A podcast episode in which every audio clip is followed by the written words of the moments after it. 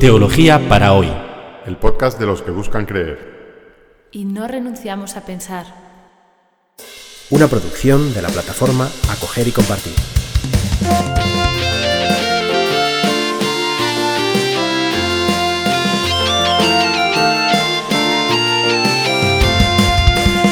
Bienvenidos al episodio 48 de Teología para hoy, donde vamos a hablar del Espíritu Santo, Espíritu Santo, segunda parte, porque en el episodio anterior ya hablamos de la primera parte de este tema. Y terminábamos aquel, aquel episodio hablando de por qué los cristianos llamaron a esta presencia de Dios que estaba actuando en ellos pneuma, que traducimos por espíritu, pero que quiere decir viento, aire, soplo, aliento. Y la primera respuesta obvia es es que es una presencia invisible, pero poderosa, como el viento, que no lo ves, pero tiene una fuerza para mover las cosas, para incluso para derribar árboles, ¿no? cuando es un vendaval. Y, además esta, esta, imagen del viento eh, en, la mentalidad antigua es todavía más misteriosa y todavía más, más potente, si quieren, porque para nosotros, al fin y al cabo, el viento es aire en movimiento, es decir, el aire es una cosa inerte, ¿no? es un gas inerte, es inerte, es un gas mm, que no se mueve por sí mismo, eh, pero que las diferencias de presión en la atmósfera hacen pues moverlo de un lado para otro. ¿no? Los antiguos creían más bien que el aire era automóvil, que tenía una fuerza interna, como los coches, que, los, que lo hacía moverse, que era eh, que el aire o el viento estaba dotado de una fuerza interna que lo hacía desplazarse de un lugar a otro. Eh, es, una, imagen eh, bastante eh, fuerte, ¿no? De, que hay algo vivo por ahí que se mueve, eso es el aire. Y el pneuma, y, llamaron a esta presencia de Dios pneuma. Y también esta, esta, esta fuerza, esta, este aire viviente, digamos, que es en la imaginación antigua lo que es el viento, o el aliento, el soplo, eh, tiene una energía como más sutil, una vitalidad. Y es esa vitalidad la que alimenta el cuerpo humano y los cuerpos de los animales, que respiramos el aire. Si seguimos vivos es porque el espíritu o los espíritus, ¿no? el espíritu, no con mayúscula de Dios, sino los espíritus, la energía vital, ¿no?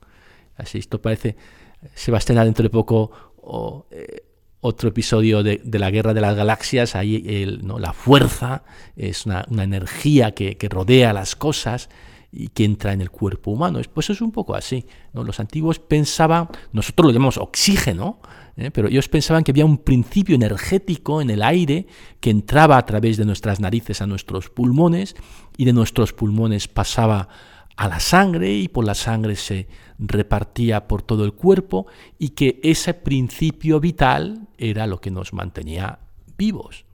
Y por eso cuando nos morimos dejamos de respirar. Ellos utilizan esta experiencia del aire, o sea, esta, este concepto cultural y, vital del aliento para aplicarlo a Dios. Y dicen, hay un espíritu santo que se ha puesto a nuestra disposición y que entra en nosotros con la respiración y que en nosotros se mezcla con nuestro propio espíritu y, nos hace capaces de hacer cosas que ni imaginábamos éramos capaces de hacer. Hay una fuerza de Dios, y este es el testimonio del Nuevo Testamento, invisible y sutil, pero sumamente poderosa, que está actuando en nosotros, haciendo posible que continuemos con la obra de Jesús. Y lo llamaron el aliento o el soplo, el viento, el Espíritu Santo. Y la impresión que uno tiene cuando lee el Nuevo Testamento, especialmente las cartas de San Pablo o los hechos de los apóstoles, es que para los cristianos de los inicios, para los cristianos que, que están detrás de esas páginas del Nuevo Testamento, el Espíritu Santo es algo que ellos han experimentado. No, es un dogma, no es algo que viene en el paquete del credo con el Padre y el Hijo y te lo tienes que creer. Sino que es lo más obvio. De hecho, a Jesús lo tienen que recordar, tienen que hacer un ejercicio de memoria para, para recordar a Jesús. Y a Dios, pues Dios está más allá de todo, el Padre, pero el Espíritu está con ellos. Y, es, es cercano, es alguien presente que los sostiene y les lleva a hacer cosas nuevas. Y esto uno lo puede leer en muchas páginas del, Nuevo Testamento. Eh, voy, leo, por ejemplo, y comento un pasaje de la carta de San Pablo a los romanos, eh, concretamente capítulo 8, versículos 14 al 27. Leo. Dice San Pablo, Todos los que son conducidos por el Espíritu de Dios son hijos de Dios. Y vosotros no habéis recibido un espíritu de esclavos para volver a caer en el temor, sino el espíritu de hijos adoptivos que nos hace clamar Abba, Padre. Es decir, el espíritu de Dios es lo que nos hace hijos de Dios es lo que hace que seamos como Jesús, que tengamos la misma experiencia, que, que nos podamos relacionar con Dios de la misma manera que se relacionaba Jesús, llamándole Abba, Padre. De hecho, aquí es uno de los poquísimos lugares en el Nuevo Testamento donde se conserva una palabra en arameo. El Nuevo Testamento, como ya hemos dicho muchas veces, está íntegramente escrito en griego, pero aquí la palabra Abba es una palabra. Jesús no hablaba en griego, hablaba en arameo. Y aquí se conserva una de esas palabras que Jesús usaba, quizá una palabra muy característica de las que usaba Jesús, ¿no? Abba, Padre. que el Espíritu de Dios en nosotros nos quita el miedo, ¿eh? no es un espíritu de esclavitud, sino un, un espíritu de hijos, de hijos adoptivos, que nos permite decir Abba.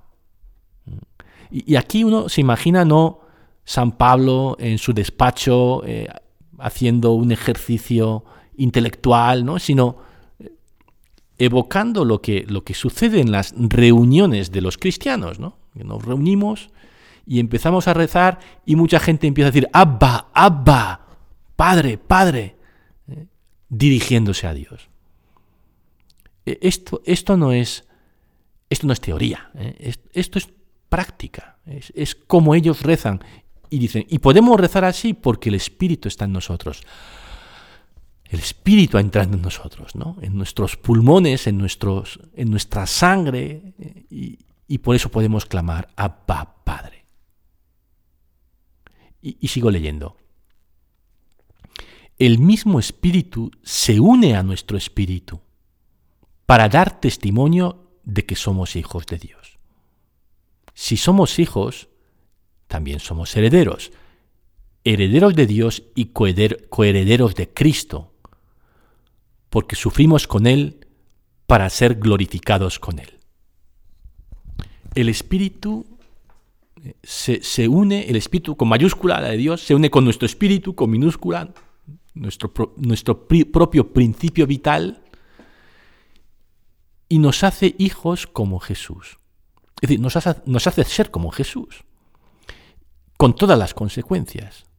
Es decir, y una consecuencia es que vamos a sufrir como Jesús, pero también que vamos a resucitar como Jesús, vamos a ser glorificados con Él, dice San Pablo. Seguimos leyendo. Yo considero que los sufrimientos del tiempo presente no pueden compararse con la gloria futura que se revelará en nosotros. más de lo mismo, ¿no? Comentando esta idea. Y continúa. En efecto, toda la creación espera ansiosamente esta revelación de los hijos de Dios. Aquí hay un cambio de foco. ¿eh? hasta aquí hemos estado como, como eh, enfocados en nosotros mismos, en nuestra experiencia íntima de la relación con Dios, si quieren, en la experiencia de la comunidad cristiana, eh, que se reunía en sus casas para, rezar. Y ahora el foco se abre y es toda la creación, es todo el universo. Estamos en una crisis climática, ¿no? y hay todo un movimiento que pide que prestemos atención a la naturaleza, a la creación. Y, el Espíritu Santo no solamente está en mi corazón o en la comunidad que se reúne a rezar, sino que eh, toda la creación espera ansiosamente la, la, esta revelación de los hijos de Dios. Sigo leyendo a San Pablo. Porque también la creación será liberada de la esclavitud, de la corrupción, para participar en la gloriosa libertad de los hijos de Dios. El Espíritu transforma en primer lugar a las personas, a los hijos de Dios, pero va a renovar también toda la realidad, toda la creación. Continúo leyendo a San Pablo. Sabemos que la creación entera hasta el presente gime y sufre dolores de parto y no solo ella, también nosotros, que poseemos las primicias del Espíritu, gemimos interiormente anhelando que se realice la redención de nuestro cuerpo. San Pablo compara este grito del Espíritu en nosotros, que dice Abba, con los gritos de una parturienta.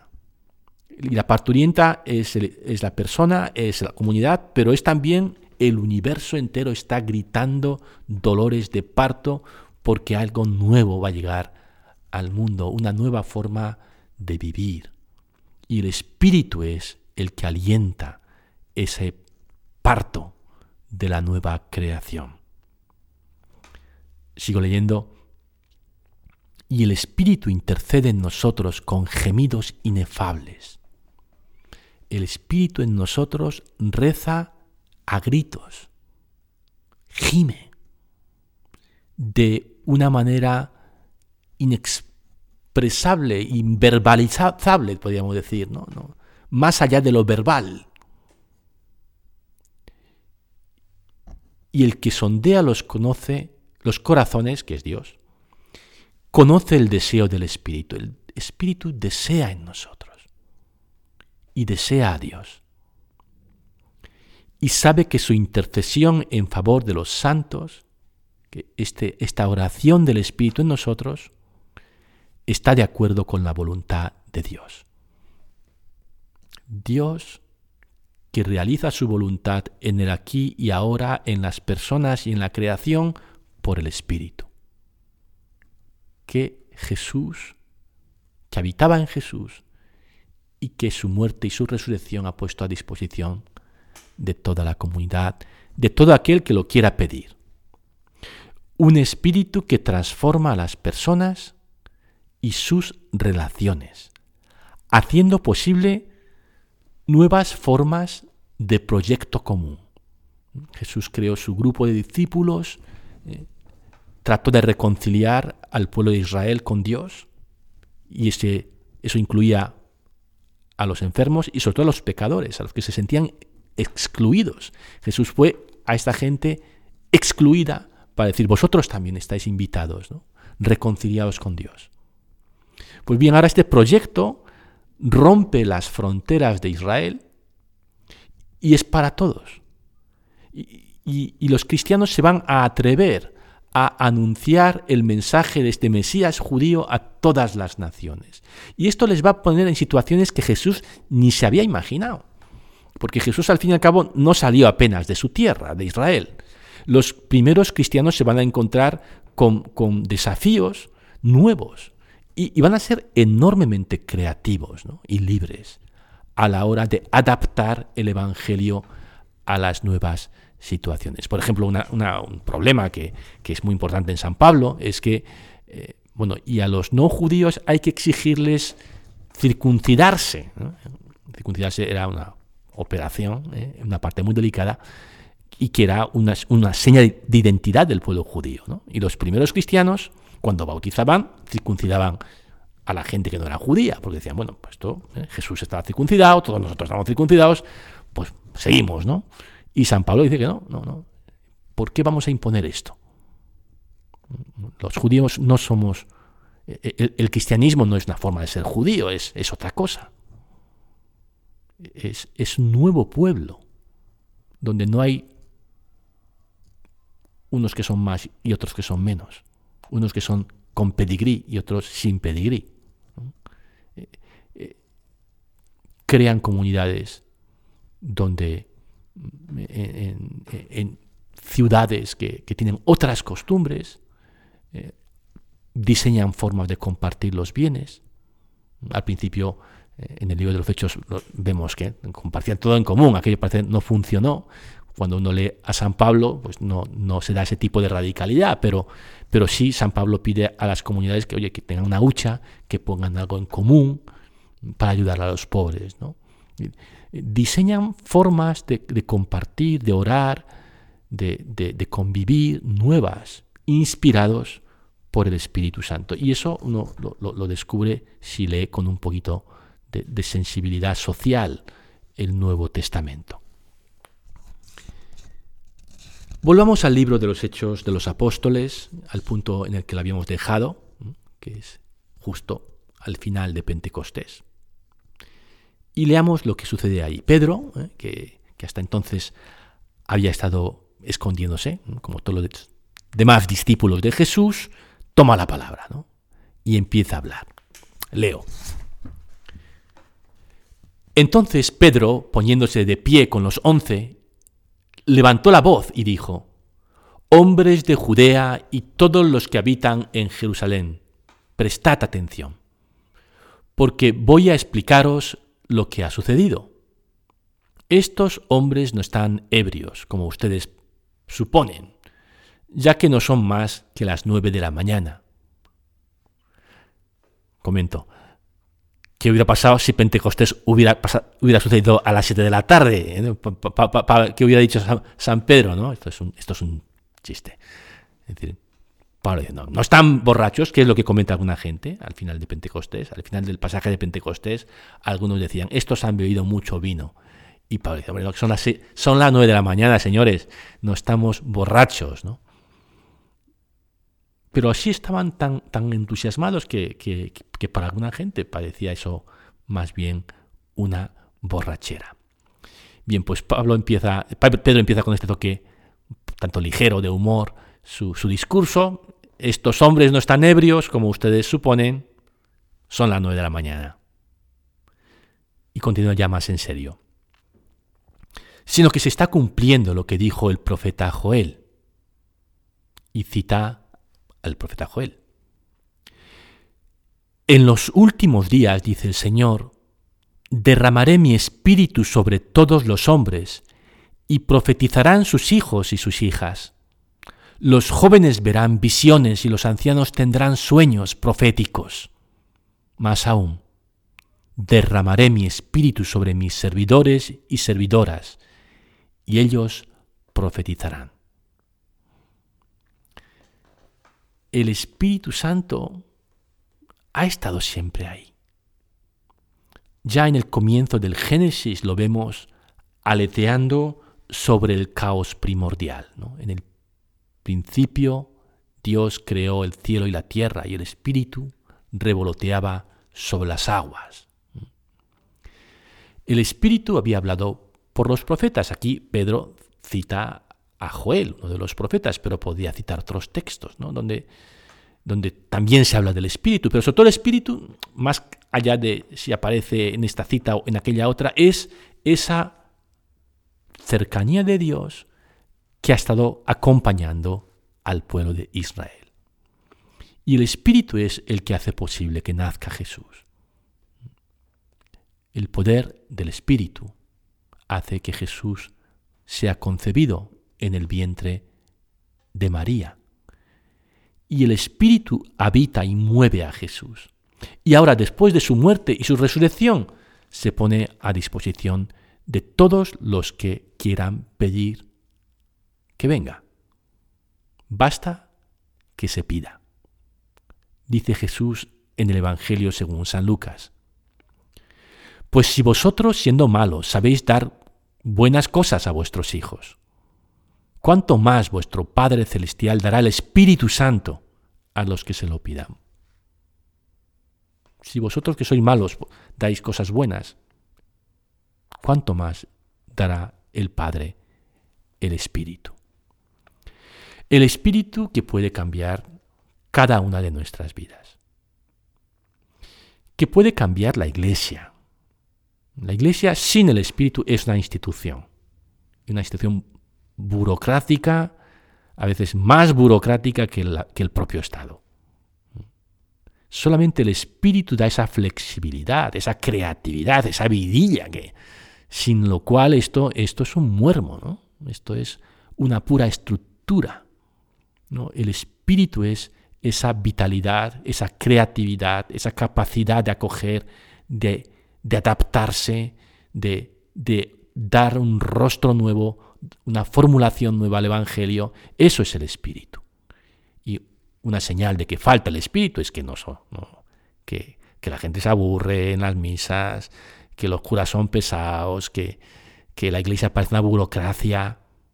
Eso es señal de que, de que no hemos dejado al Espíritu animar la vida de la iglesia. Y la, el Espíritu puede cambiar el mundo y la propia creación.